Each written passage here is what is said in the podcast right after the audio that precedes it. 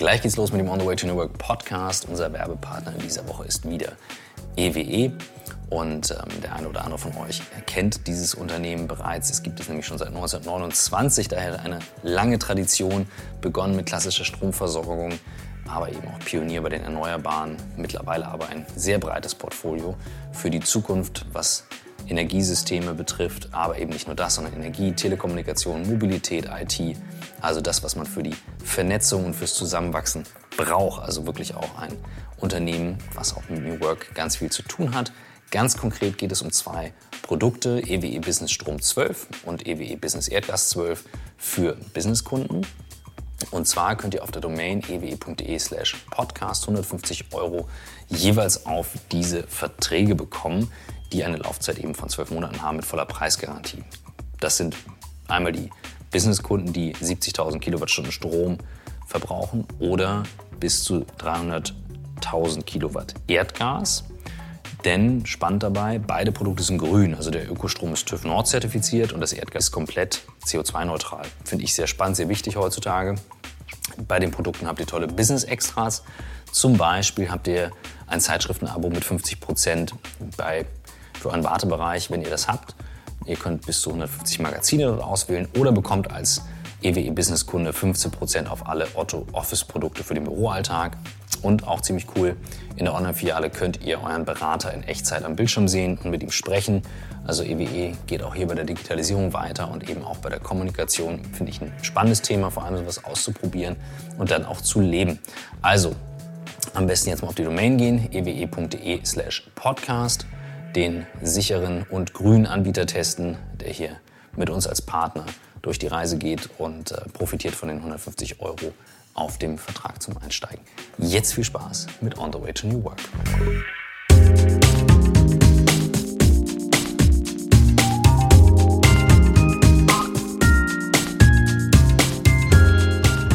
Herzlich willkommen zum On the Way to New Work Podcast mit Michael Trautmann und Christoph Magnussen. Wir sind in München. Es ist Sonntagabend, ich finde, das sollte man mal betonen, mitten im Oktoberfest. Und wir haben das große Vergnügen, mit Dr. Claudia Drews und Jens Korsen zusammenzusitzen.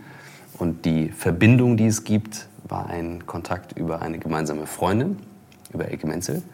Und Jens und ich haben uns schon mal in Hamburg getroffen. Du warst zweimal bei EO zu diversen Events. Was ist EO? Entrepreneurs Organization.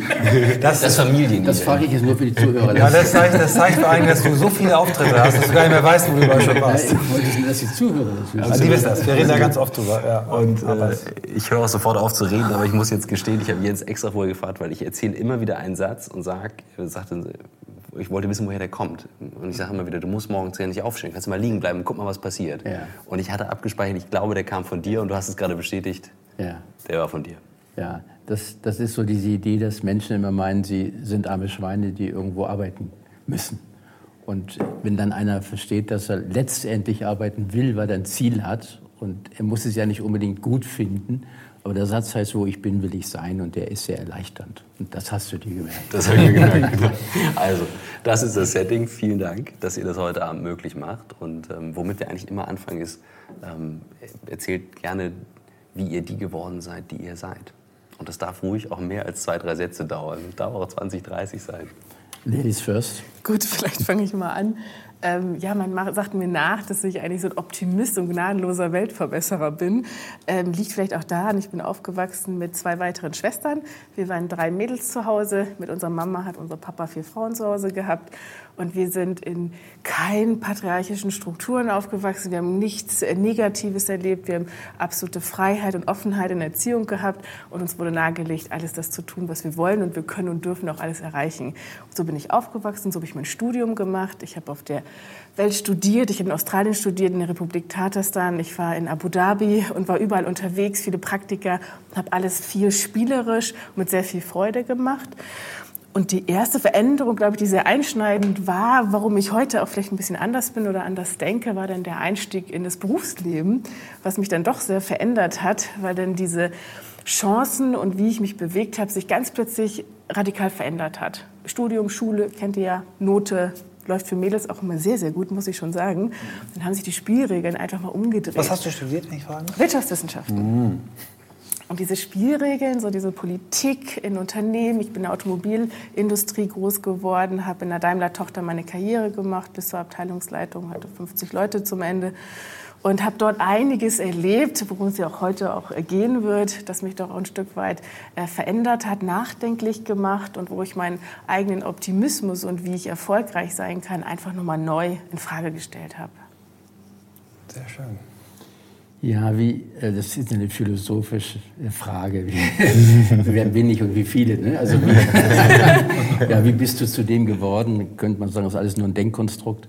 Ähm, ich habe Psychologie studiert. Ich erzähle erstmal über den beruflichen Werdegang. Mhm. Und dann kannst du mich immer noch fragen, was das jetzt privat für mich ist. ja, ich äh, wollte an sich äh, Lehrer werden und äh, ich hatte so ein, so ein Vorbild. Ne? So, der hat mir gefallen, der Lehrer und Französisch und Sport.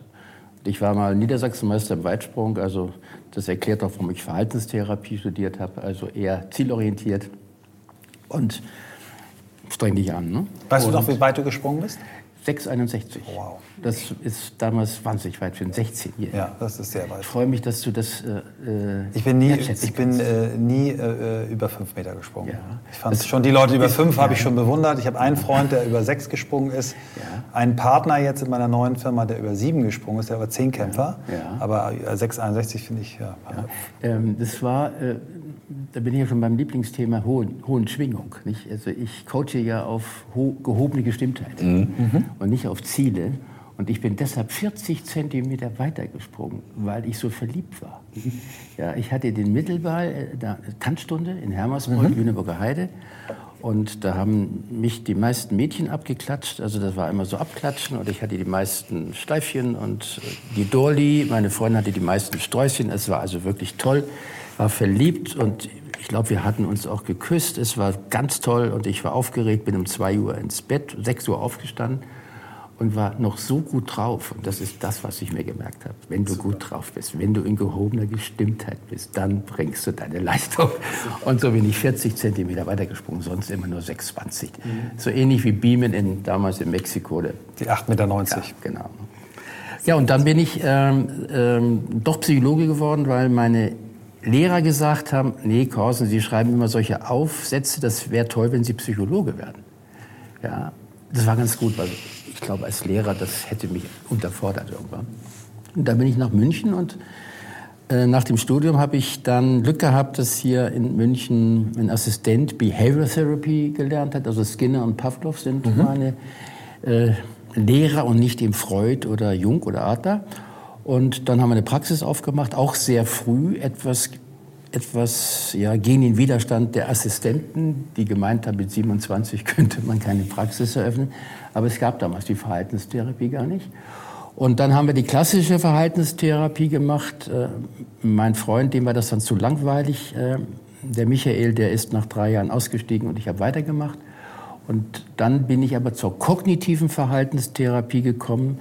Das heißt eben nicht nur Verhaltensänderung, sondern Einstellungsänderung. Und das ist das, was ich immer noch mache. Ich meine, dass wir eine Haltung verändern müssen, besonders in der heutigen Zeit. Es geht nicht primär um Verhaltensänderung, sondern ist, wie das der Professor Madig aus St. Gallen mal gesagt hat, äh, es geht darum, dass der Mensch ein anderer wird in der heutigen Zeit.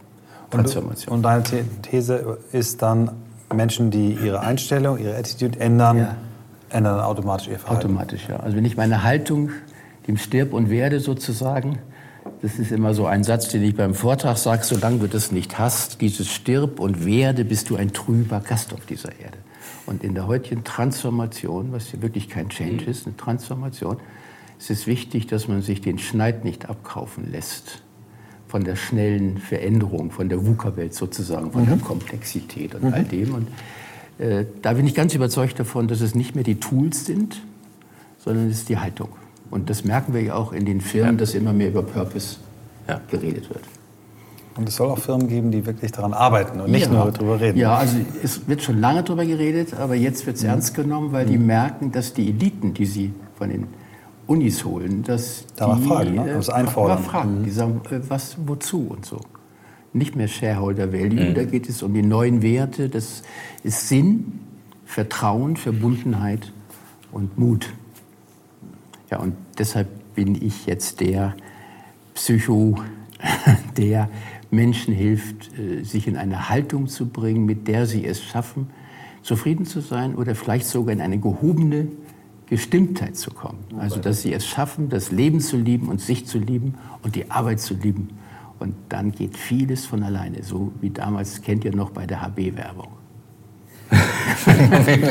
Christoph nicht mehr, aber ich kenn's noch. Ich kenn's noch. Er ist noch zu jung. Ich kenn's noch. Ich kenn's noch. Ich habe neulich MP gefragt, mein, äh, mein Kameramann. Ja.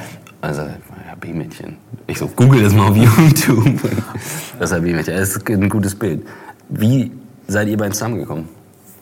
Vielleicht kannst du ja mal erläutern, genau. Wie arbeitet ähm, ihr zusammen? Also gefühlt kenne ich Jens natürlich schon viel, viel länger. Ich bin 2011 äh, Führungskraft, eben wie gesagt bei einer Daimler-Tochter geworden und hatte auch schon die zwei, drei Jahre davor sehr viel intensive Führungsvorbereitung, was wirklich toll ist. Da wird viel gemacht und auch dann gleich viel mit Coaching. Da habe ich dann meinen äh, Geschäftspartner, meinen heutigen äh, Dr. Hans-Jörg Künzel kennengelernt, der mich also gecoacht hat. Und sein Coach, wie gesagt, ist schon seit zig Jahren, 20 Jahren, 15, 20 Jahre, glaube ich schon ja, gefühlt ewig, äh, eben der Jens Korsen. Und dann bin ich 2011 mit Jens Korsen und seinen Thesen mit aufgewachsen über meinen Geschäftspartner. Ich bin dann 2014 ähm, aus dem Angestelltenverhältnis ausgeschieden, habe meine eigene Unternehmensberatung gegründet und später dann mit dem Dr. Hans-Jörg Künzel zusammen die ähm, Künzel Dres und Partner Managementberatung gegründet. Und ab dann, ab 2015 war es dann durch, dann haben wir uns persönlich kennengelernt, ausgetauscht, uns bei Coachingfällen unterstützt, gegenseitig in Kundenprojekten eingesetzt und, und beraten und geholfen. Und das ist natürlich sehr, sehr inspirierend. Da war ich auch ganz aufgeregt, nachdem ich ja 2011 2011 nur seine CDs und immer vom Hörensagen mhm. mein Geschäftspartner viel erlebt habe, habe ich dann gewusst, jetzt darf ich ihn endlich mal persönlich kennenlernen. Ähm, ja, war eine sehr, sehr große Freude. Irgendwo ist er für mich natürlich auch ein Stück weit ein Guru, den man dann endlich kennenlernen darf. Dass wir heute so locker auf Augenhöhe miteinander unsere Fälle besprechen, ist wirklich ein, was ganz Wunderschönes. Ich kann, kann ganz viel von dir lernen, weil ich ja nie in Hierarchien gearbeitet habe. Mhm. Das ist ein Nachteil. Äh, weil ich das Leid nicht wirklich spüren kann von diesen armen Leuten, die, die in Hierarchien arbeiten und nicht immer offen sagen können, was sie denken.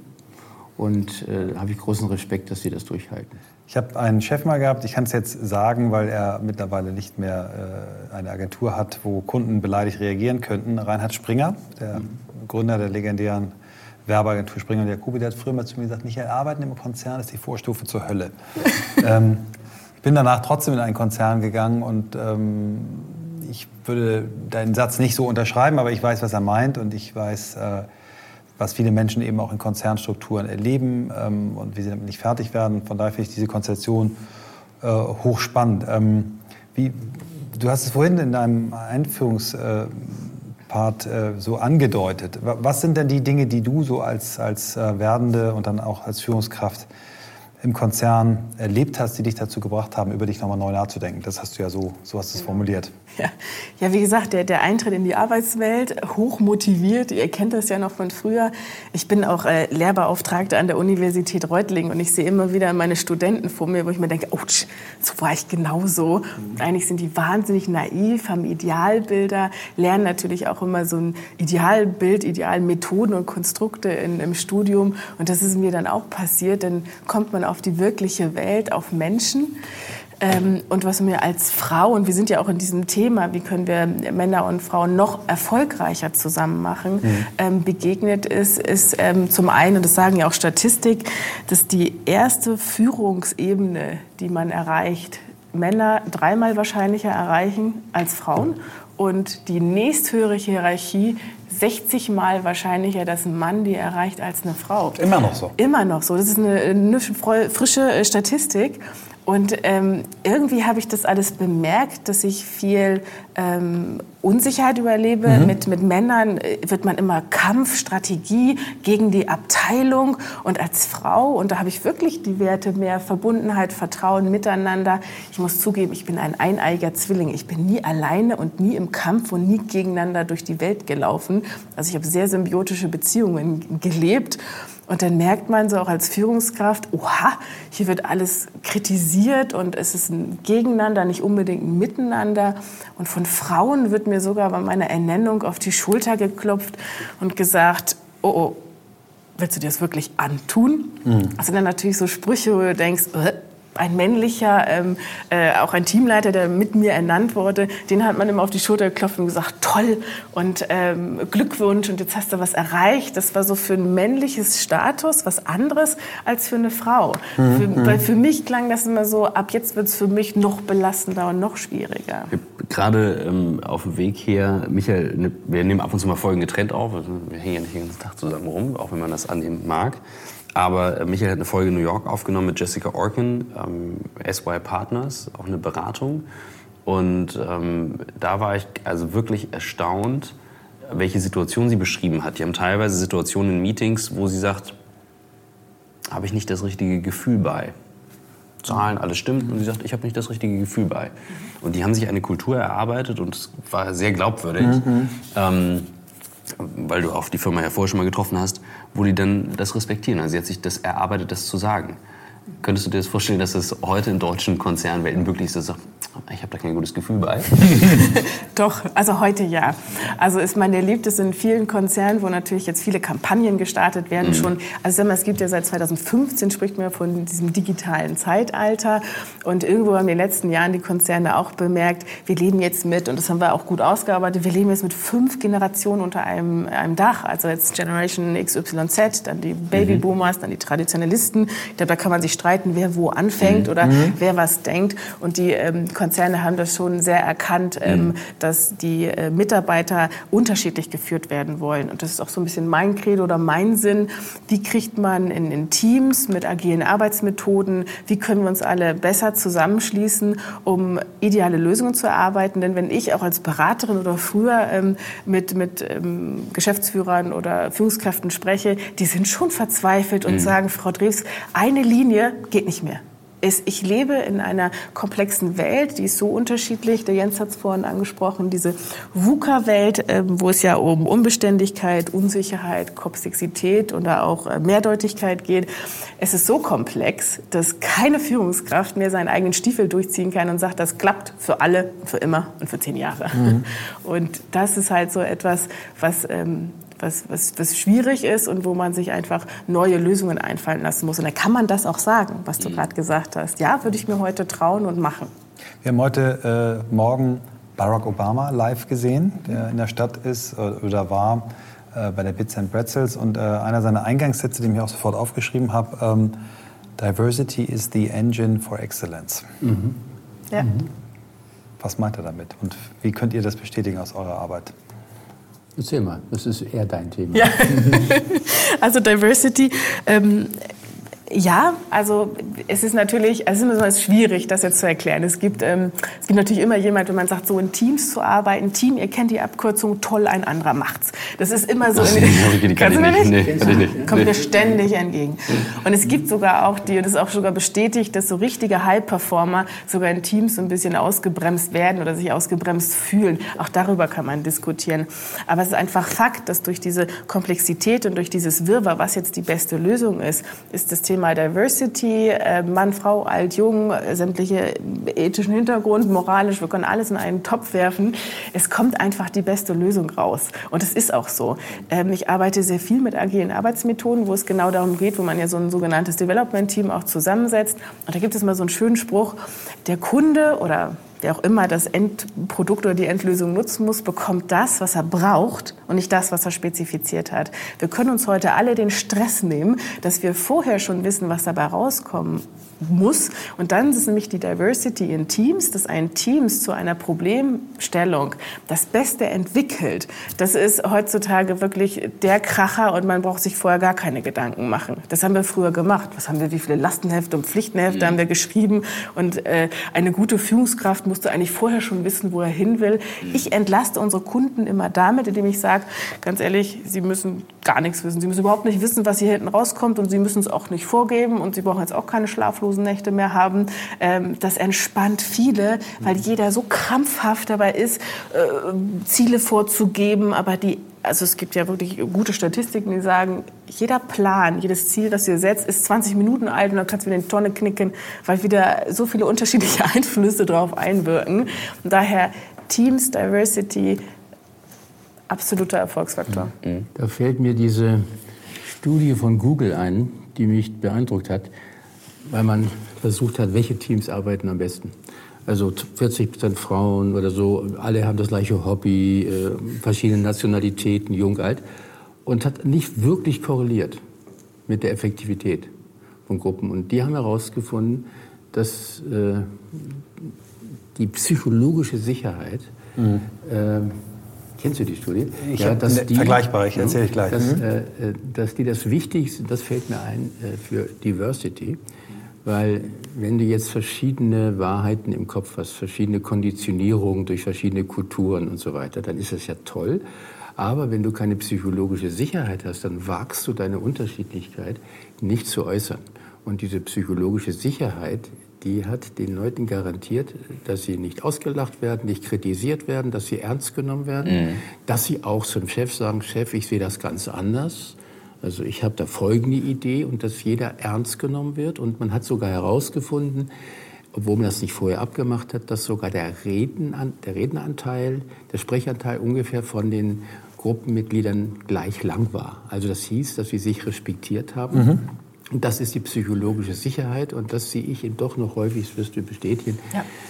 dass es immer noch Gruppen gibt, wo der Chef im 80 Prozent redet oder predigt und die Leute nicht wagen, Ihn zu unterbrechen. Ja. Zu unterbrechen. Oder zu widersprechen. Widersprechen und auch mal was Verrücktes zu sagen, ja. weil das ist ja heute so wichtig, verrückt zu sein, ja, um, um neue, neue Dinge zu finden. Und das passt sehr gut zu dieser Diversity.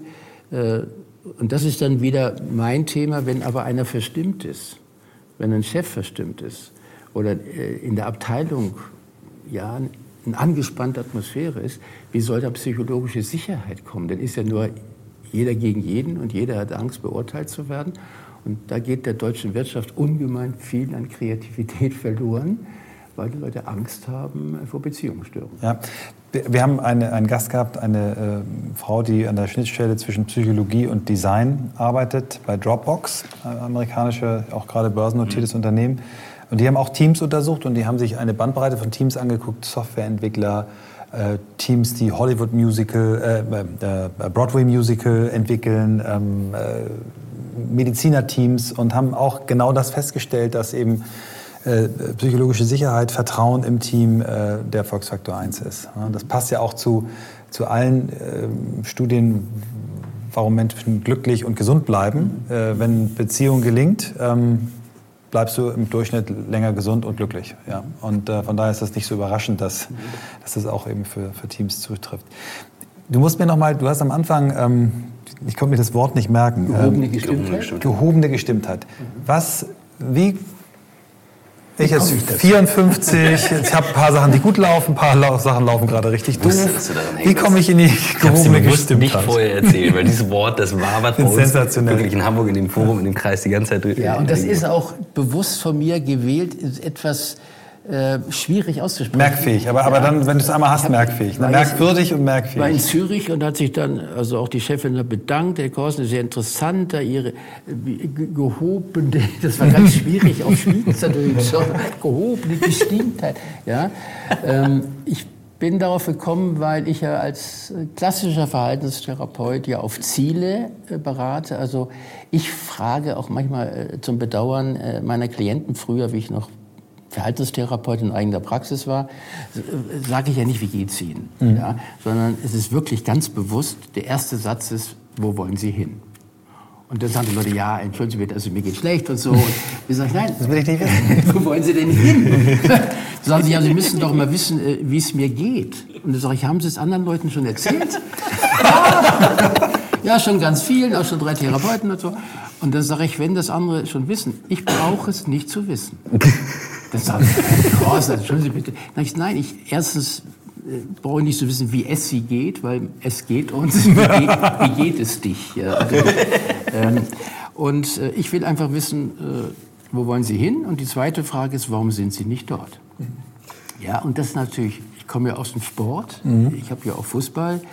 Ähm, Fußballer beraten, erste Bundesliga mhm. und bin auch Fußballfan, ja. Mhm. Und äh, die hätte es auch nicht interessiert, wenn ich gesagt hätte, ja, also du bist doch nicht so stabil und wer hat dich denn zu früh abgestillt und so. Ja, das hätte die auch nicht interessiert. wer hat dich zu wenig gebadet? Also die Verhaltenstherapie ist eben schon zielorientiert und was hindert dich daran? Ja. Äh, und das ist ja interessant. Also einige sagen, es hindert mich sehr viel draußen. Kann sein, aber ganz, ganz viel hindert dich drinnen. Und jetzt kommt es. Das, was sich am meisten hindert und was der deutschen Wirtschaft Milliarden kostet, ist die Verstimmtheit der Allgemeinheit. Der Deutsche an sich, ich will jetzt nicht jeden nennen, aber der Deutsche an sich ist verstimmt. Ja, der meckert, der klagt, ja. German Angst und so. Ja. ja. machen sich ja schon andere Leute lustig über uns. Ja. Äh, und dann habe ich gesagt, nein, ich mache das nicht mehr. Ich lasse mich auch nicht aufs Glatteis führen, dass ich den Leuten immer Tools gebe und Übungen und so. Dann können die auch Kommunikationstraining machen und Schulz tun und mach keine Du-Aussagen. Entwerte Leute nicht, mach ich Aussagen. Jawohl, interessant, wird aufgeschrieben. Und in dem Augenblick, wo sie im Überlebensmodus ist, wo irgendwas nicht so ist, wie sie das vorgestellt haben, fallen sie zurück in die alte Nummer und dann ist Krieg, dann kommt der K-Modus.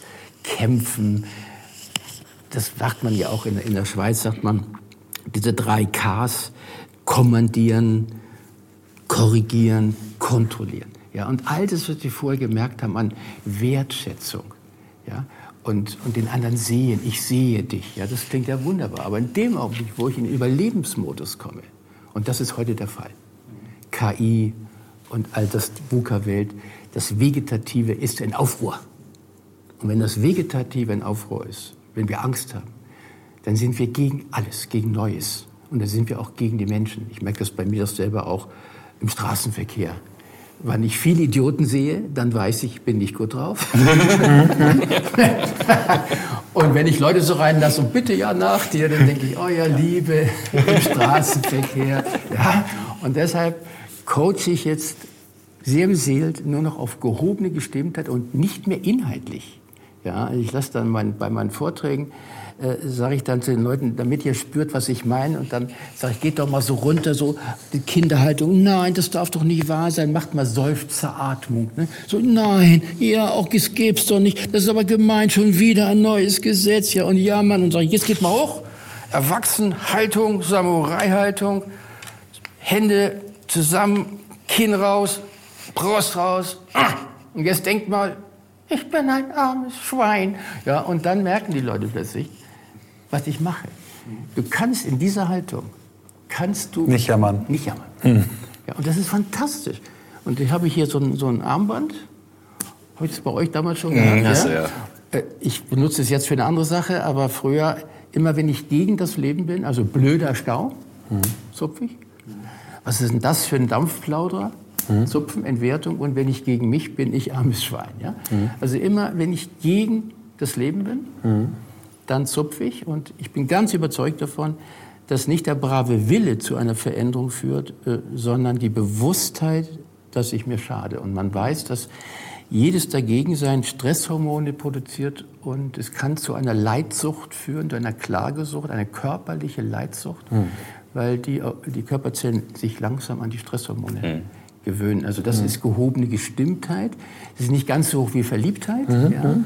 Aber wenn ich es schaffe, mich zu entscheiden, und ich bin der Meinung, dass Liebe eine Entscheidung ist, ich mich entscheide, das Leben zu lieben, mit dem stirb und werde, das ist fantastisch, wenn ich das liebe und dann auch noch sage, ich liebe mich, das heißt nicht, dass mein Verhalten immer günstig ist, dann kann ich den Herausforderungen, die jetzt anstehen, wirklich in einer guten Haltung und mit einer großen Chance begegnen. Also ich hoffe, dass es jetzt Super, passt. ja, großartig.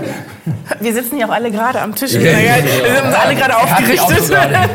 Und das, das äh, tatsächlich, ähm, was du gerade noch in einem, in einem Wort noch gesagt hast, dass dein Verhalten günstig ist. Das ist ein Wort, das benutzt du auch sehr häufig. Ja, das ist mein USP sozusagen. Ja. Sind Sie der, der immer günstig sagt? Ja, also günstig. Ich, ich habe mich mal an der Quantenphysik orientiert, dass alles Energie ist. Ja. Wir sind alle miteinander verbunden, ist das nicht herrlich? Und Energie, etwas poetisch ausgedrückt, sage ich, jeder ist ein strahlender Stern. Ja. ja. und er verhält sich ungünstig. Ungünstig, genau. Und das ungünstig habe ich aus der Schweiz rüber. Und wenn ich dann mal im Norden bin, dann freuen die sich immer schon, ja. dass es ungünstig ist. Ja. Und ich habe bei einer kleinen Firma das so eingeführt und es ist wirklich komisch. Die sagen nicht mehr Problem. Problem ist ja ungünstig für meine Erwartung und Krise ist lange Zeit ungünstig für meine Erwartung. Also es gibt die Worte nicht. Und die haben das wirklich in ihrer Firma durchgezogen, dass die nur noch günstig, ungünstig sagen, aber die lachen dabei. Mhm. Und das ist toll, ja, das ist dass sie dann in eine Schwingung kommen, wo sie kreativ sein können.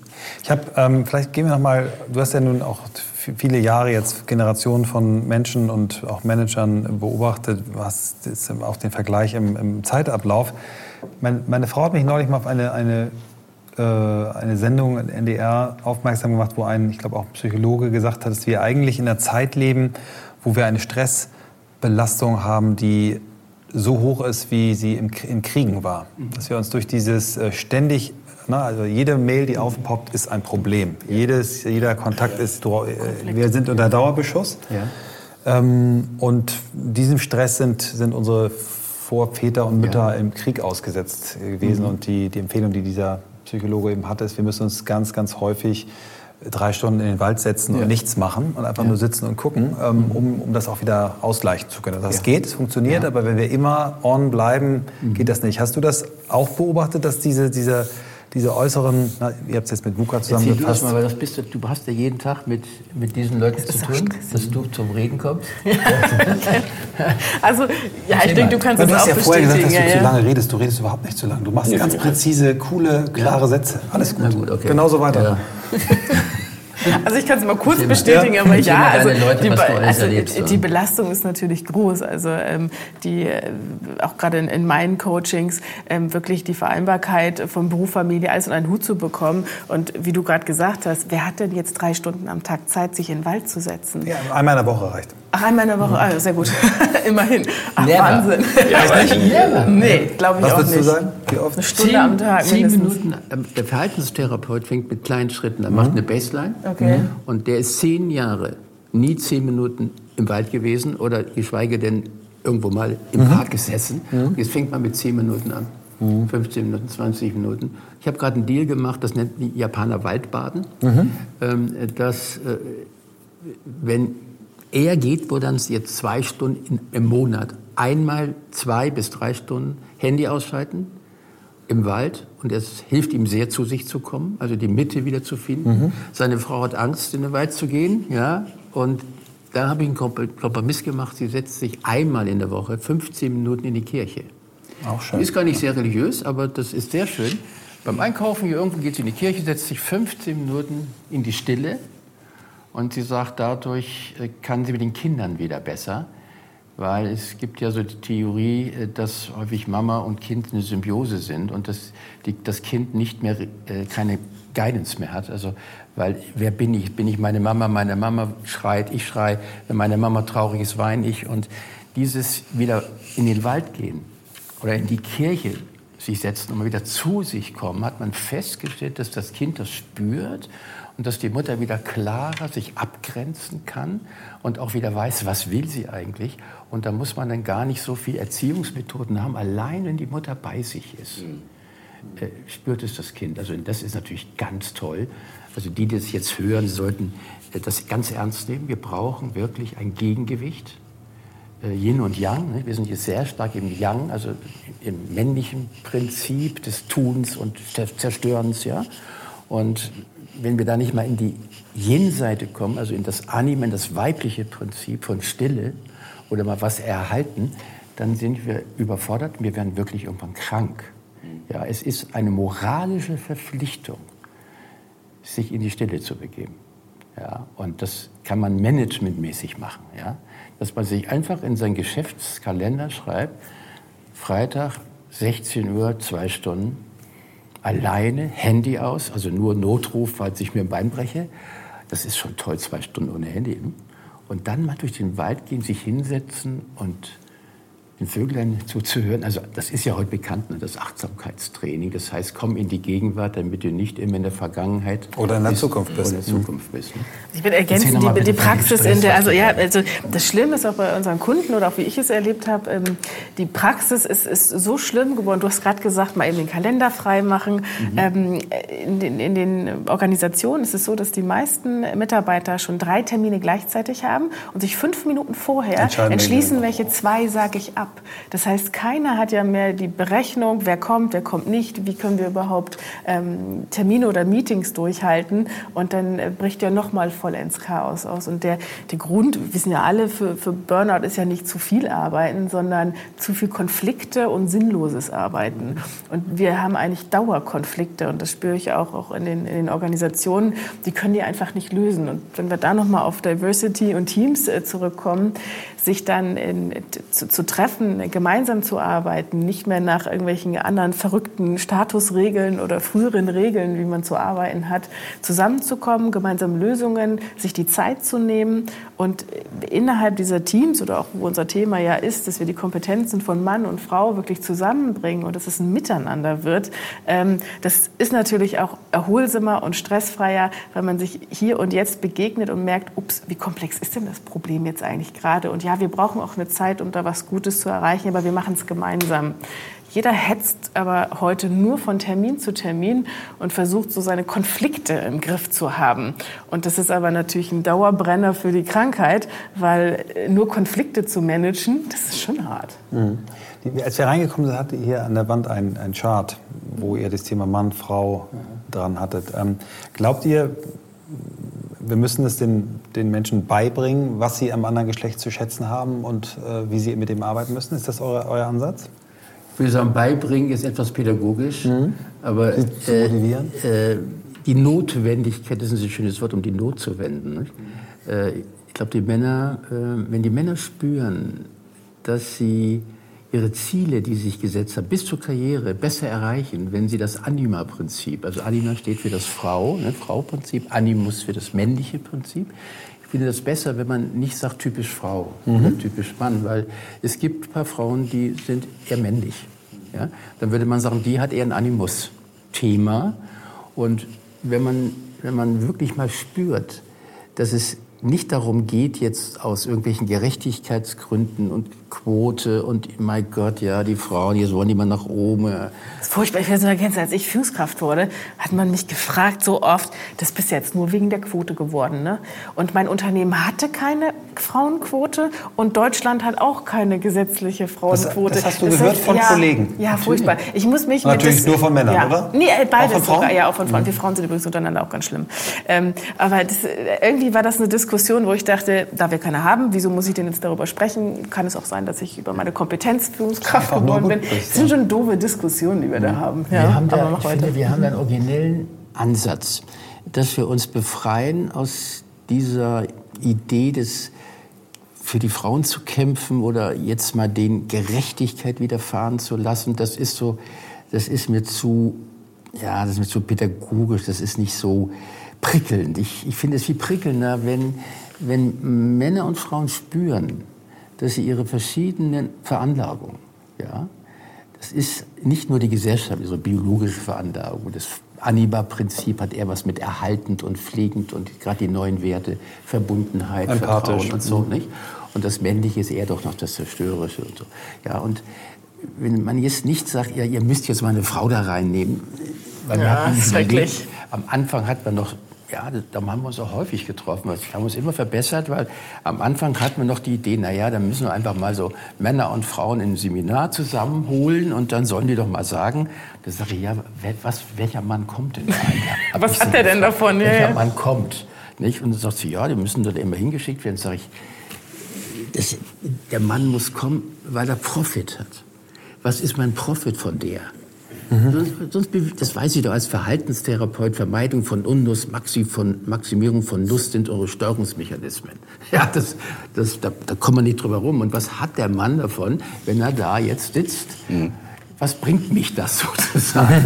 wenn er jetzt aber spürt, dass die Frauen eine andere Art zu, zu fühlen haben und auch zu sprechen und zu sehen, den Frauen gelingt es eher das, was heute so wichtig ist. Ich sehe dich. 62 Prozent der deutschen Angestellten sind emotional nicht engagiert.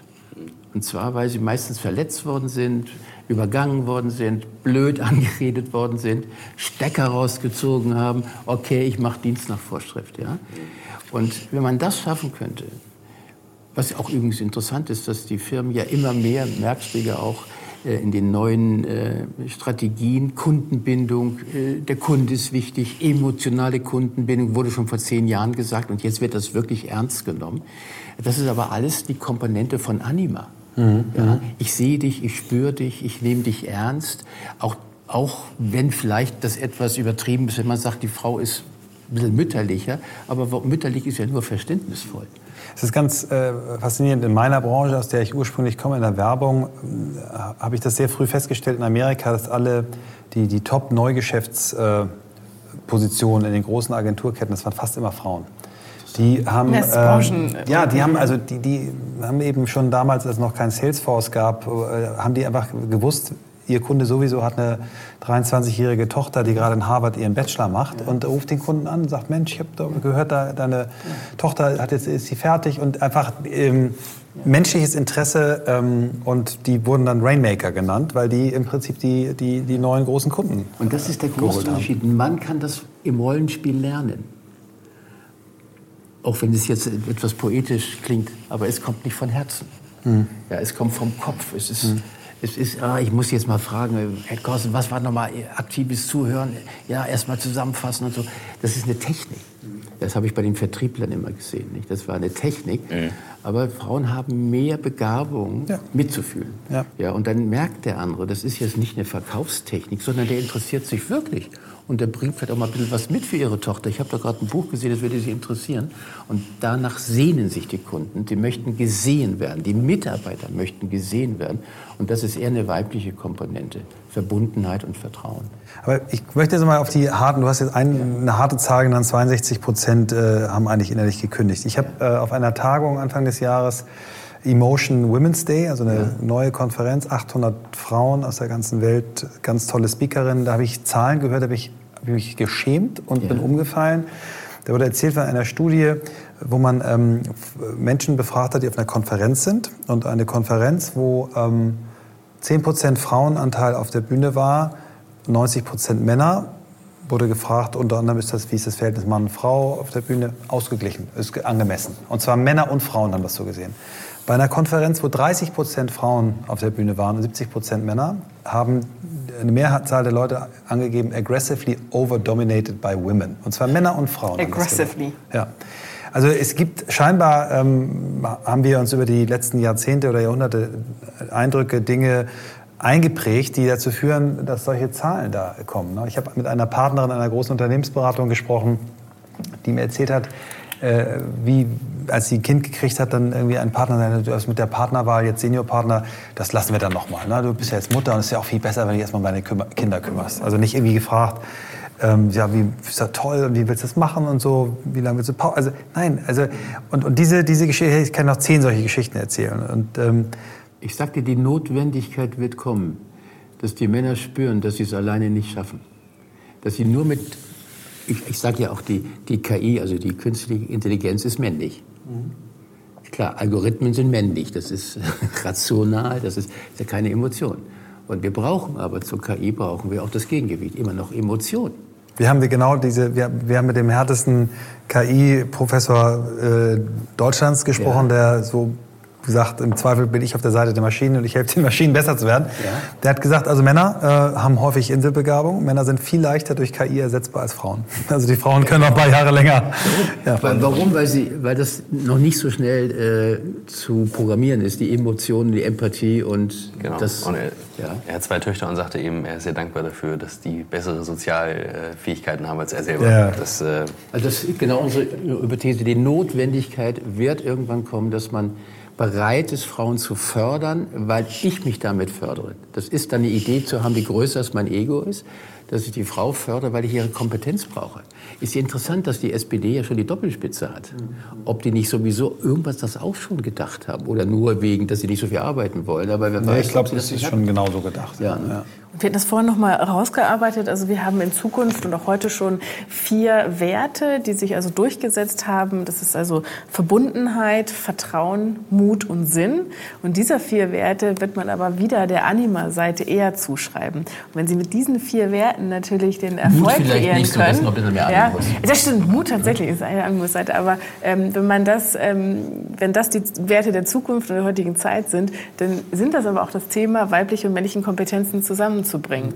Denn Sag doch mal Verbundenheit. Mut, Sinn, Verbundenheit und Vertrauen. Mhm. Wo sind die äh, ermittelt oder erarbeitet worden, die Das hat Werte? irgendwann eine Gruppe herausgefunden, dass die alten Werte waren eher so Shareholder Value und so. Und das hat irgendwie einer mal, glaube ich, oder eine Gruppe herausgefunden, dass das wohl die Werte sind, die in der heutigen Zeit uns weiterbringen. Und das wird jetzt überall zitiert. Ich würde mal sogar herausfordern, ob Mut wirklich ein Animuswert ist oder ob eigentlich eher die Angst der Animuswert ist und dann vermeintlich etwas getan wird, was mutig aussieht, aber Das wahrscheinlich ist eher... immer mein Reden, dass ich sage, Frauen sind an sich mutiger, weil sie ängstlicher sind. Und ich bin Das fahrlässig, zugeben und das zugeben. Ja. Und ich, wenn ich mit einem Katamaran äh, bei, bei ablandigem Wind, bei Windstärke 4 rausgehe, bin ich nicht mutig, dann bin ich blöd und fahrlässig. Ja. Ja, ich glaube auch, also ähm, ich würde auch nicht sagen, dass das äh, Mut unbedingt ein männlicher Wert ist. Äh, ich ich mache das, mach's immer fest an unseren Anfragen für Podcast-Gäste. Wir kriegen, wenn überhaupt, einen Korb von Frauen. Weil Frauen, mein, mein Eindruck, sich ähm, realistischer einschätzen und sagen, kann ich wirklich was zu dem Thema New Work beitragen, ja oder nein? Und Männer sagen, ich kann überall was dazu sagen. Ne? Ich weiß es von mir selber. Ich habe Phasen gehabt, wenn ich angefragt wurde für Vorträge, das Thema war mir egal. Ich habe zu dem Vortrag, äh, zu dem Thema einen Vortrag gehalten. Mache ich zum Glück nicht mehr. Ne? Ich sage, nee, ich muss eigentlich etwas finden, wo ich, wo ich eine tiefe Verbindung führe und diesen Vortrag auch vielleicht 20, 30 Mal halten, damit er auch besser wird oder irgendwann auch mal gut ist. So. Und das ist aber eigentlich eher weiblich und männlich ist eher, ich kann das alles und gib's mehr. Und wir haben, ich habe eine neue Firma gegründet im Bereich Sport, ähm, wo es ist also eine Mischung aus Laufen und, und äh, Fitness, wo du einen Parcours durchlaufen musst. Du musst äh, achtmal einen Kilometer laufen und dazwischen immer eine ziemlich heavy Fitnessübung machen. Die Finisher-Rate der Frauen ist höher als die der Männer. Auch wieder dasselbe. Da machen eben die Frauen, die überlegen sich vorher, bin ich, kann ich das, mache ich das. Das ist auch bei Männern ziemlich hoch, aber das ist weiblicher, ist, eine, ist eine, eine gesunde Einschätzung und das wird dann missinterpretiert mit Vorsicht oder Angst. Und ich erlebe meine Frau, die selber von sich sagt, dass sie äng, äh, ein ängstlicher Typ ist, in extremen Situationen immer als herausragend mutig. Also ob das, wenn, wenn es mit den Kindern nicht funktioniert hat, äh, wie wir das uns erträumt haben, die Schwierigkeiten, meine Frau hat die Fahne in der Hand gehabt und hat äh, die Lösung ähm, äh, gesucht und gefunden. Und äh, ich glaube, dass, ähm, oder auch Trümmerfrauen, ne? also das kenne ich ja nur aus Erzählungen, aber ich glaube, dass äh, auch die Löwin, die sich vorher, also es gibt ja viele Bilder aus dem Tierreich auch. Ich glaube auch, dass Mut, Ja. es gibt auch glaube, mutige Männer, noch- ne? aber ich glaube, das ist äh, Noch ein kleiner Unterschied, wenn es, wenn es ums Überleben geht, wenn es um wirkliche Tiefe geht, um die Brut zu erhalten oder so, nicht? Dann, dann ist, glaube ich, so, dass die Frauen viel mutiger sind, weil es dann wirklich um was Großes geht. Aber wenn jetzt irgendeiner fragt, trauen sich das zu? Dann sagen eher die Frauen noch, ja, ich weiß nicht, muss mal sehen. Und der Mann sagt, natürlich traue ich mir das zu. Und dann können wir höchstens sagen, er ist einfach fahrlässig. Und Genau, mit, der, mit dem Katamaran, ablandiger Wind. Das erlebe ich auch in, in den Coachings, also wenn man Frauen coacht und Männer coacht, das ist wirklich komplett unterschiedlich. Frauen brauchen ewig so, nehme ich jetzt diesen neuen Job an, was darf ich jetzt verlangen, Geld und ähm, was, also wenn die 90 Prozent der Stellenausschreibung beherrschen, sagen, die kann mich ja nicht bewerben, ich habe ja nicht 100 Prozent, die 10 Prozent fehlen ja noch. Ein Mann guckt drauf, hat 10 Prozent der Stellenausschreibung drin und sagt sich, ach, da packe ich in den sechs Mo- Monaten, dann habe ich es drauf, äh, ich bewerbe mich. Und da gehen Männer schon auch, auch so in Gesprächen oder auch in Coachings. Ähm, und, und viele Männer lassen sich von mir auch coachen, weil die sagen, ich will das jetzt auch mal von einer Frau, die Ansicht. Und die Welt hat sich verändert und irgendwie ist es jetzt so anders. Ich erlebe da immer noch so ein bisschen. Kampf. Äh, die dass wollen sie von immer dir, noch. das hätten die Ja, genau. vorher nicht Nein. gemacht. Und jetzt wollen sie von dir, weil sie spüren, dass du ihnen etwas die neue Zeit besser neu- bei ja, nahe und auch dieses kann, ja. Anima-Prinzip näher bringst. Also ähm, Herr Dr. Künzel und ich, wir, wir coachen beide und ein bisschen jünger, ein bisschen älter, Mann, Frau, das ist eine tolle Kombination. Und immer dann, wenn wir unsere Kunden fragen, so von wem möchten sie jetzt gecoacht werden, wir sind ganz offen, sind ja nicht beleidigt oder so, ähm, steigt das einfach. Immer mehr männliche, ältere Geschäftsführer wollen sich von mir coachen lassen, weil sie einfach diese neue, ähm, eine neue Sicht, auch die weibliche Sicht, weil sie das wissen wollen. Und bei denen geht es aber immer noch, wenn ich mit denen spreche, eher um das Thema Status, Geld. Deswegen, die schaffen das schon. Die ver verlangen und fordern viel. Das ist einfach, das war schon immer so geprägt. Aber wie sie jetzt mit ihren Miteinander, mit dieser Verbundenheit und mit dem Vertrauensprinzip umgehen, das fällt ihnen ganz arg schwer. Und sie müssen sich aber auf die Ebene der Mitarbeiter wieder auch runterlassen und nicht nur per Dekret führen oder per Ansage. Die wissen, da kommt nichts mehr zurück. Die kündigen und sagen, nee, wir wollen, dass das hier anders wird, wir wollen anders arbeiten. Wir brauchen das nicht, dass da irgendwie jemand Kontrolle über den K-Modus ähm, äh, wirklich wild führt. Ähm, und das, ist schon, schon interessant auch. Ähm, ich kann die immer dann davon überzeugen, dass die gehobene Gestimmtheit nicht so eine, so eine Softnummer ist, sondern dass man über die weichen Faktoren heute mehr Umsatz macht. Also nicht nur geistig-seelischen, auch materiellen Umsatz. Und die gehobene Gestimmtheit hat so fünf Vorteile, habe ich mit, mit Bosch-Ingenieuren mal rausgearbeitet. Die haben das richtig toll gemacht. Der erste große Vorteil ist, äh, wenn ich in gehobener Gestimmtheit bin, dass ich viel leichter loslassen kann von meinen Wahrheiten. Der Verstimmte ist hier im Überlebensmodus und hat immer Angst, dass er sterben muss. Und deshalb muss er seine Rechte verteidigen. Wenn ich schon sonst nichts habe, will ich wenigstens Recht haben. Der zweite Vorteil der gehobenen Gestimmtheit ist, dass ich kreativer bin und mutiger bin, weil ich weniger Angst habe vor Kritik. Weil ich mich sowieso entschieden habe, mich zu lieben. Und deshalb macht mir das nichts. Danke, Situation, du bist mein Coach. Die Fehler sind ja meine Coaches. Also bin ich mutiger. Der dritte Vorteil ist, dass ich aus in Niederlagen, Anführungsstriche, äh, viel schneller wieder aufstehe, weil ich nicht verstimmt bin, weil ich weiß, dass es zum Leben dazugehört. Zum Leben gehört dazu, dass man hinfällt, aufsteht, Krone zurechtrücken sozusagen und weitermachen. Das ist ein Gesetz. Ich kann nicht verlieren, ich kann nur gewinnen oder Ja, lernen. Ja, also ich kann ja nur lernen. Also das, was ja meine Philosophie ist, ich verzage nicht am Leben, sondern ich wachse und der Sinn meines Lebens ist, jede Situation ist eine Trainingseinheit für mich. Und das merke ich den ganzen Tag. Ich nehme dann Haltung an. Und auch wenn die, wenn die U-Bahn nicht kommt oder wenn mir einer irgendwo, dann nehme ich Haltung an und sage, das gehört dazu. Habe ich mich heute Morgen schon auf meinem Stuhlritual, das, wo ich mich so auf den Stuhl stelle, seit 17 Jahren stelle ich mich jeden Morgen auf den Stuhl. Habe ich das euch erzählt? Ja. Mir noch nicht. Erzähl's mir heute Willst noch. wissen? Mhm. Ja, natürlich. Das ist mit Abstand die beste Methode für gehobene Gestimmtheit, dass ich aus der Kinderrolle des ohnmächtig Erleidenden herauskomme in die Erwachsenenrolle. Jeden Morgen nach dem Aufstehen stelle ich mich auf den Stuhl, gerade hin, und dann verbeuge ich mich und sage, willkommen Tag, ich erwähle dich mit allem, was du bringst. Äh, also I choose it und nicht I take it. Das ist Okay. der große Unterschied. Und alles, was dann kommt, habe ich als Möglichkeit schon erwählt. Also ich bin mit meinem schönen Auto, das will ich heute noch fahren, bin ich aufs Land zum Seminar und äh, habe ich es eilig gehabt und bin bei Glatteis in den Graben gerutscht. Zugegebenermaßen nicht so, nicht so heftig. Und während ich reingerutscht bin, habe ich wirklich jetzt gedacht, Edge Badge, heute Morgen schon als Möglichkeit erwählt. ja. Und wenn du das ganz tief kapierst, bist du unerschütterlich. Ja. Ja, weil wenn das Schicksal schon kommt, bist du schon da.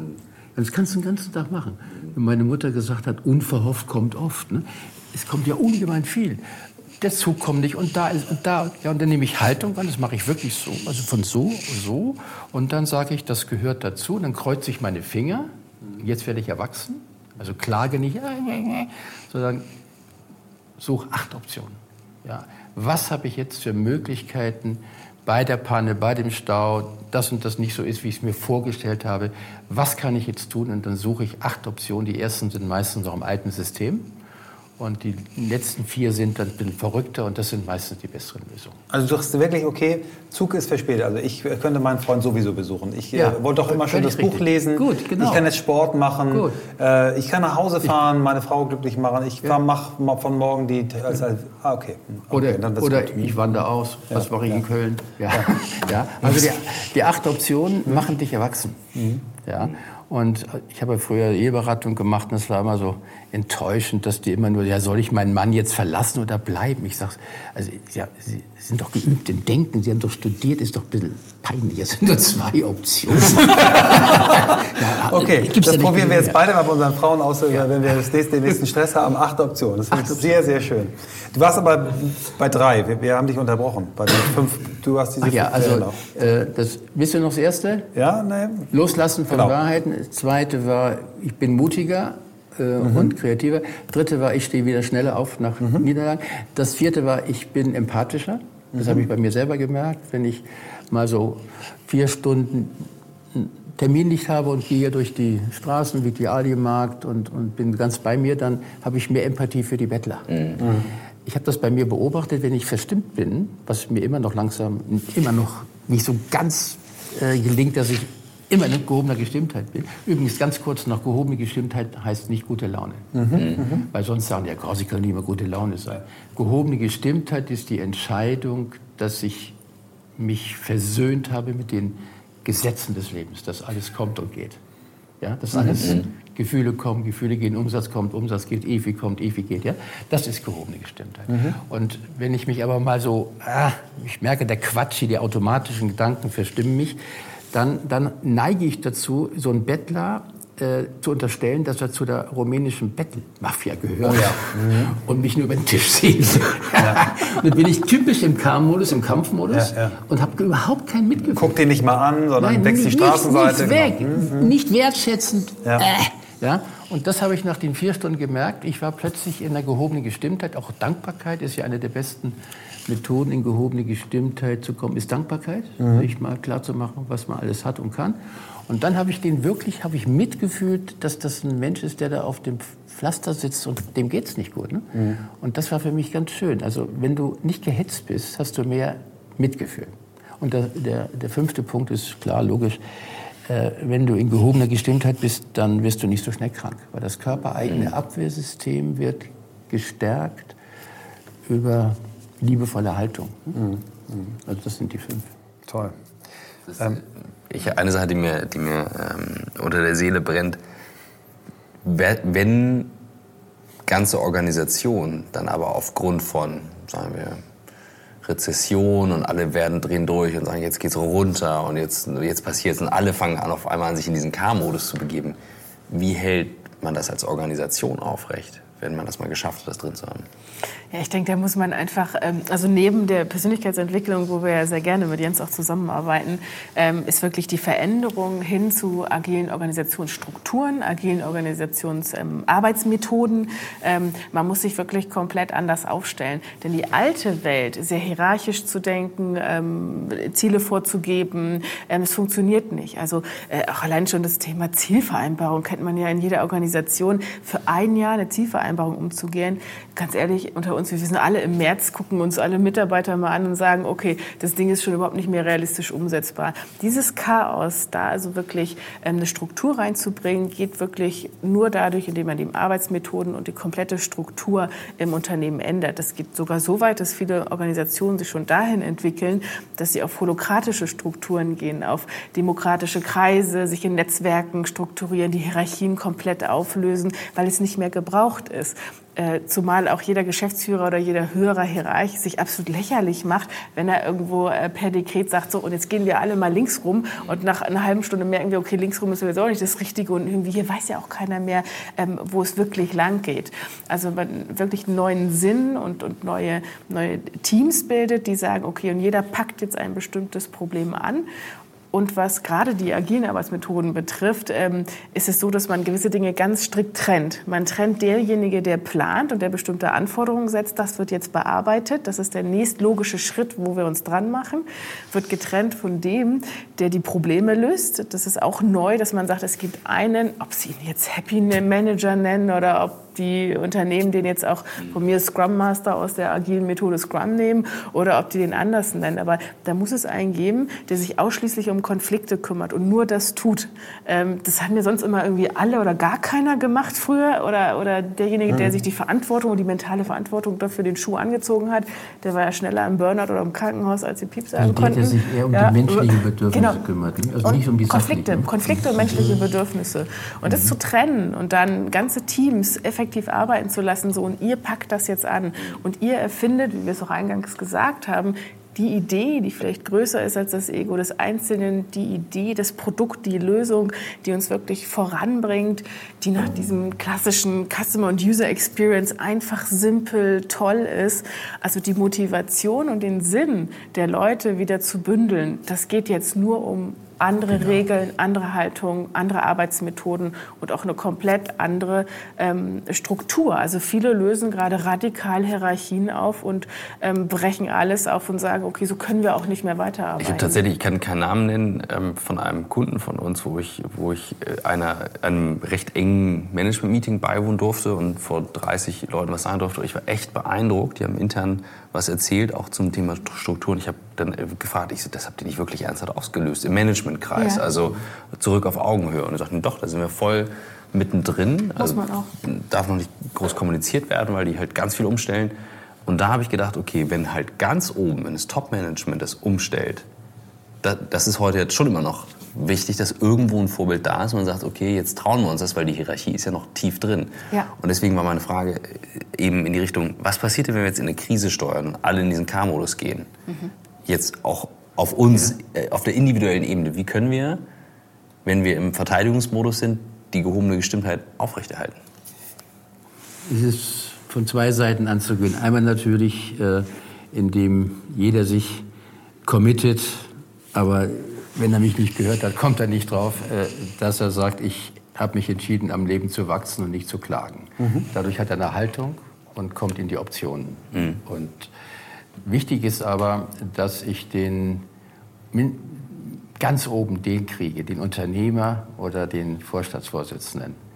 Weil wenn der verstimmt ist und wenn der das alles nur so pseudomäßig macht, weil es modern ist, aber nicht tief spürt, dass er loslassen muss, und das ist einer meiner Lieblingsvorträge, ähm, dass heute der Weg vom Chief Executive Officer zum Chief Emotional Officer wird. Die heutigen Chefs sind Leuchttürme.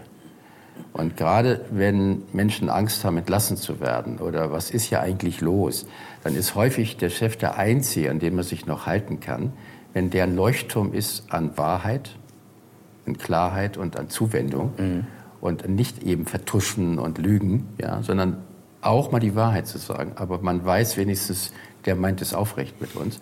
Und dann ist er der Leuchtturm, an dem sich Leute in der VUCA-Welt, wo alles ja durcheinander geht, sich wenigstens noch irgendwie orientieren kann. Und das ist nicht so einfach, obwohl ich habe es einmal geschafft beim 66-jährigen Chef, dass der wirklich der Chief Emotion Officer geworden ist. Der hat dann seinem Sohn das sehr früh übergeben und ist jeden Tag in den Laden gegangen, wie er gesagt hat, und ist, hat nur die ganze Aufgabe zu jedem seiner 400 Leute hin und hat, die, hat ihnen zugehört. Ich habe dich gesehen, ich sehe dich, grüßen Sie Ihre Frau. Und der ganze Laden ist ungemein nach oben gegangen, nur weil er Chief Emotion Officer gewesen ist.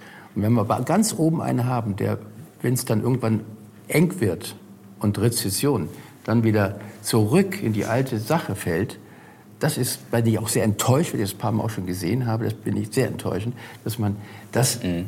Wagen müsste, durchzuhalten, weil dann kriegen wir die Energie und Kraft, nämlich Innovation zu machen und nicht wieder zurück in das ängstliche Kind. Sorry, ich gehe nur mal direkt ran, denn äh, mir fällt sofort ein, ich glaube, Johnson Johnson war eine der erfolgreichen Firmen in der, in der Great Depression. Die haben lange durchgehalten. Mhm. Und ich bin über ein Beispiel gestolpert. Ja, als einziges großes amerikanisches Unternehmen Werbung. kein Quartal ohne Gewinn gemacht. Jedes Quartal Gewinn. Und, ähm, wie haben Sie das geschafft? Ich, ich komme deswegen drauf, weil die haben eine Firma gekauft hier aus Deutschland, die heißt Janssen Silak. Und der Gründer, Dr. Paul Janssen, ähm, damals, ähm, wegen dem, also die ganz innovative Medikamente, auch Krebsforschung, der hat in einem, ich habe einen YouTube-Ausschnitt von ihm gefunden, wo der schon vor, keine Ahnung, 40 Jahren, 50, also das Unternehmen ist schon lange, sagte, es sind die Menschen, also auch diese ganze Forschungsarbeit, die er umgestellt hat, die Menschen. Und der ist immer nur durch die Firma gegangen und hat den Mitarbeiter in den absoluten Mittelpunkt gestellt. Also da war deutlichst spürbar, wie das oben steht. Und die haben eine Kultur, die das heute noch pflegt ja. und trägt. Und das hat mich wahnsinnig beeindruckt. Äh, nicht einfach zu sagen, ja, die, die irgendwelche Medikamente gemacht haben, sondern nein, der hat die ganze Forschungsarbeit umgestellt, Methoden mitgebracht, die es so nicht gab und dann eben den Menschen in den Mittelpunkt gestellt und das durchgehalten. Und, und das, dann werden die innovativ und dann machen die weiter. Ja, und das eben durch eine Krise durchzustehen, das mhm. finde ich, das beeindruckt mich. Nutzt du Analogien aus dem Leistungssport? also ich habe dich vorhin ja, so empfunden ja, ja, ne, mit, dem, mit dem Thema 6,60 Meter Weitspringen. Ähm, einmal über den richtigen Mindset äh, springst du weiter, aber generell sind ja Sportler auch viel mehr gewohnt, mit Niederlagen umzugehen, abzusteigen, einen Wettkampf nicht zu schaffen, sich zu verletzen, sich ein halbes Jahr, dreiviertel Jahr wieder ranzukämpfen. Mhm äh, um dann trotzdem irgendwann wieder den großen Moment zu spüren. Also ich, meine Erfahrung ist, Sportler äh, können das auch. Ja, ich habe das Glück gehabt, jetzt vor kurzem in einer Privatveranstaltung den Reinhold Messmer mhm. äh, zu erleben. Und das hat mir Eindruck gemacht, dass der drei bis viermal Anläufe gemacht hat, auf den K2 zu steigen. Das war ja immer seine Sache ohne Sauerstoff. Und dann hat er sich erstmal alle Expeditionen angeguckt, die es nicht geschafft haben. Also ganz analytisch. Mhm. Was haben die falsch gemacht? Aufgeschrieben. Was kann ich besser machen? Dann ist er los. Dann ist er umgekehrt. Der hat sich überhaupt nicht persönlich genommen. Und dann ist er nochmal los. Nochmal umgekehrt. Und dann nochmal. Und beim vierten Mal erst hat er es geschafft. Und der hatte ganz stark in seinem Mindset drin, dass Umkehren ist die Voraussetzung ist, mhm. um irgendwann zu siegen. Weil man eben nicht so leidenschaftlich ist und ich habe mich da ertappt gefühlt. Also darum habe ich auch manchmal so, so gefährliche Sportarten, wie der so mit dem Segeln, wie heißt das da, mit dem vom, vom Berg runterspringen? Paragliden. Ja, Paragliden habe ich nicht gemacht, weil ich kenne meine Leidenschaft. Ich sage dann, oh, das ist eine Gewitterwolke und das habe ich noch. Und ich bin dann so leidenschaftlich, dass ich Fehler mache. Und er hat überhaupt nicht diese verrückte, kindische Leidenschaft gehabt, sondern er hat die Leidenschaft gehabt, ich, ich, ich schaffe das.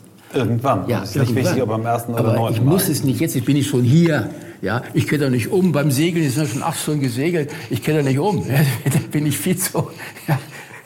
Ich bin gerade total dankbar. Ich war gestern wandern und ich war noch leicht angeschlagen und ich wollte unbedingt hoch. Und dann irgendwann merke ich so, boah, ich bin voll am Schwitzen und ich habe keine Sportsachen mit und die anderen Wanderer ziehen alle so mit den Mega-Klamotten vorbei. Und dann bin ich irgendwann umgedreht und dachte so, ja, jetzt gehe ich runter und habe den restlichen Tag unten im Tal genossen. Ja. Aber war es keine Niederlage?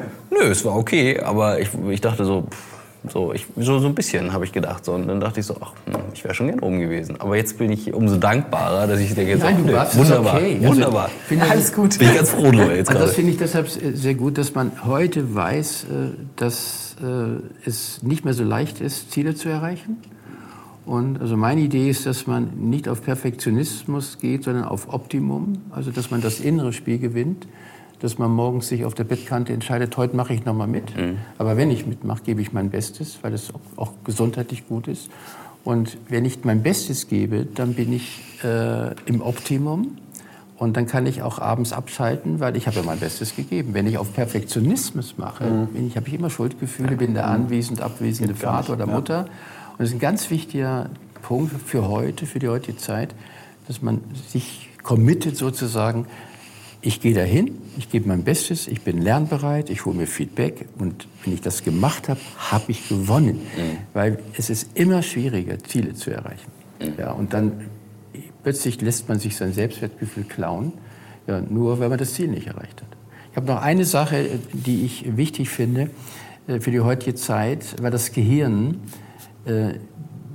bestimmt letztendlich, was wir wahrnehmen, also unser Gehirn ist letztendlich, ähm, wird bei den meisten noch unterschätzt, ja, mein Gehirn, aber letztendlich ist Persönlichkeitsentwicklung Gehirnentwicklung. Ja, und ich muss in der heutigen Zeit mein Gehirn entwickeln. Ich muss der Boss werden. Also der Viktor Frankl hat mal einen schönen Satz gesagt, ich lasse mir von meinem Gehirn nicht alles gefallen. Ja, man muss heute aufpassen, dass das Gehirn nicht äh, ja, Vermeidung von Unlust mache ich nicht, ist, ist mir zu neu, ja, sondern dass man, und das ist das, was du als Sportler sagst, und da ist einer meiner Sätze, Glück ist eine Überwindungsprämie. Ja? Äh, auch, auch nicht, also das merken wir alle, wenn wir uns gegen diesen Automaten, das Gehirn sagt, Vermeidung von Unlust brauchst du nicht, geh nicht hin, kannst dich blamieren. Und wenn ich aber beseelt bin und was habe, eine Idee habe, dann überwinde ich mich und dann gibt es ja auch Serotonin, also dann mhm. gibt es Dopamin. Und wichtig ist, dass man heute, damit man dem Gehirn beibringt, loszulassen, im privaten Bereich, und das ist, glaube ich, wichtig für die Zuhörer, wenn die mal so einen, ja, so einen praktischen Ratschlag haben wollen, wie schaffe ich es denn in der heutigen Zeit, ist es wichtig, sich am Tag kurz mal zu überwinden, etwas zu machen, was man sonst noch nicht gemacht hat. Mhm ja, in eine Kneipe zu gehen, in der man sonst nicht war, mal was anderes zu essen, mal nicht in dieselbe Pension zu fahren, äh, mal rückwärts zu gehen, mal Kuckuck zu schreien, ja, aber irgendwas zu machen. Aus der Komfortzone, ja, aus der Unbedingt raus und das ist fürs Gehirn ganz wichtig. Eine S-Bahn-Station ja, früher aussteigen. Ja. Also, und wenn ich das ein halbes Jahr gemacht habe, dann ist mein Gehirn trainiert. Mhm. Und wenn ich dann in der Firma bin, kann ich viel leichter loslassen, weil mein Gehirn trainiert ist in Richtung Loslassen. Und ja. die größte Tugend heute ist loslassen können. Ja, kannst du bestimmt ja auch viel erzählen, dass du eben mit Leuten arbeitest, die das wohl vom Kopf kapiert haben, mhm. aber vegetativ nicht loslassen können. Wir springen gerade die Stunde. Ich merke ich gerade was sensationell, was ein großartiges Zeichen ist. Es ist nämlich gerade irgendwie vorbeigeflogen und ich denke so, oh Gott, wir sind ja gefühlt irgendwie gerade bei der Hälfte. Nein, wir haben eine Stunde gesprengt. Ähm, und ich möchte eine Frage noch unbedingt äh, stellen, die wir, die wir uns auch immer stellen, ähm, die ich wichtig finde. Wir haben sehr junge Zuhörer teilweise. Mhm. Ähm, ich, du hast, du hast immer das Beispiel, glaube elf, zwölf sind so die acht. jüngsten. Acht. Acht, okay, krass. Die ähm, entzückendste Story, ich erzähle sie jetzt nochmal, dann erzähle ich sie auch nicht wieder. Vater und Sohn fahren immer, äh, Entschuldigung, Vater und Tochter fahren zu einem Auto. Und der Deal ist, der Vater hört unseren Podcast und dann darf die Tochter eine Folge Bibi Blocksberg hören. Ah, ja. Und da gab es eine Situation, das hat der Vater uns geschrieben, irgendwann ähm, hat dann die Tochter ihre Folge Bibi Blocksberg nach fünf Minuten äh, so, Papi, können wir nicht wieder das hören, wo die Menschen über ihre Arbeit reden? ich bin so begeistert, also, also, mit meiner CD über den Selbstentwickler, hm? äh, dass das Zwölfjährige hören wollen. Also äh, die machen das ganz geschickt, die Eltern, weil sie wollen natürlich, dass die Kinder Verantwortung übernehmen und nicht immer durch Opfer, Opfer. Ja. Und dann sagen sie, du, es, äh, tut mir leid, ich muss hier für, fürs Business und das, der Mann ist so äh, Fußballcoach mhm. und so, da hin. Äh, tut mir leid, ich höre das an. Und dann hören die die CD an. Das sind vier CDs über Selbstbewusstheit, Selbstverantwortung und so. Und dann wollen Zwölfjährige schon. Dann, Papa, kannst du die mal leihen. Und dann sagt der Papa nicht sofort, ich muss mir die als, oh Papa, ich will Verknappung. Ja, und ich bin begeistert mhm. äh, von den Jungen. Ja, bin ich auch. Äh, die sind also viel weiter. Viel besser als der Ruf. Toll, viel ja. besser. Was, die interessieren sich dafür. Schon. Was würdest du denen mit auf den Weg geben? Äh, auch wenn es pädagogisch klingt und nicht so lustig, ich würde Ihnen sagen, werde zur Bewusstheitselite. Das klingt, das mache ich gerade mit drei äh, Jungs, die ich angemacht habe, äh, ob sie Bewusstseinselite sein wollen. Und das heißt, bestimme du, wann du das Handy benutzt. Und lass es nicht Google bestimmen. Lass es nicht den, den, den Leuten bestimmen, mhm. die Geld von dir haben wollen und die dich haben wollen. Und lass dich nicht verarschen. Du, du bestimmst Du bist der Boss und du bist die Bewusstseinselite und wir brauchen dich. Ja. Und wenn du nur noch eine Maschine bist und konditioniert bist über das Belohnungssystem, mhm. dann können wir dich nicht mehr gebrauchen, um die Erde zu retten. Sehr gut, danke. Und du, Claudia? Also ich würde es wirklich allen raten, ähm, mit keiner Idee hinterm Berg zu halten. Also wir brauchen für die Zukunft neue Lösungen in, wirklich auf unterschiedlichsten Ebenen. Und ich glaube, dass die jungen Leute ähm, ganz, ganz viele tolle Ideen haben und die einfach nicht zurückhalten sollen. Und die sollen sie ausreifen, diskutieren, in Teams alleine oder mit wem auch immer ähm, und die weiterentwickeln. Ich glaube, da können ganz, ganz tolle neue, neue Lösungen entstehen. Ach Gott, wir haben heute so viele verrückte Themen und vom Klima ganz mal abgesehen. Aber ich glaube, die, die brauchen einfach viel Motivation, viel Mut und den sollen die einfach durchbringen und sich nicht schocken lassen von irgendwem, der da noch hockt und sagt, nee, machen wir nicht. Super. Sehr schön. Eine tolle Kombination. Ich nehme die beide auch noch an, obwohl ich schon 54 bin und werde sie versuchen umzusetzen. Ich finde es toll. Danke. Danke, dass ihr es heute Abend möglich Bitte schön. Danke euch.